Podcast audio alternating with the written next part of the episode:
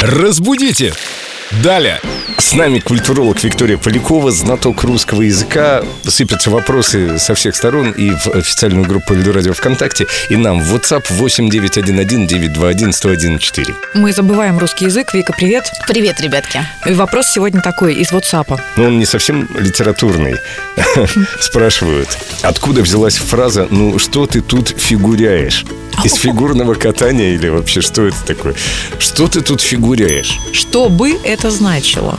Но, скажем сразу, к фигурному катанию это никакого отношения не имеет.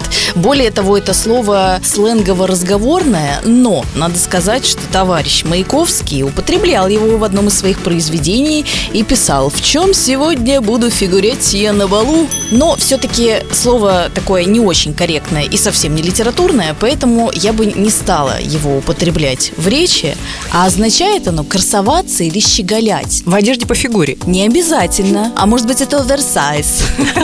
Подождите, но если это слово в своем литературном произведении использовал сам Маяковский, я считаю, что мы можем считать это слово литературным. Но я в этой области не авторитет, конечно же, авторитет у нас Виктория Полякова. Ну, согласитесь, глагол красивый, фигуряешь. Красивый, согласна. Но все-таки в данном случае это авторская вольность, поэтому Маяковский это слово придумал, использовал его, на нем, так сказать, и закончим. Сам пошутил, сам посмеялся, как говорится.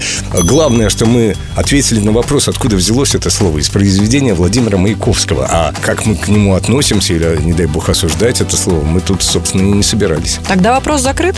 Да. Вопрос закрыт. Точка. До следующего раза. Разбудите! Далее!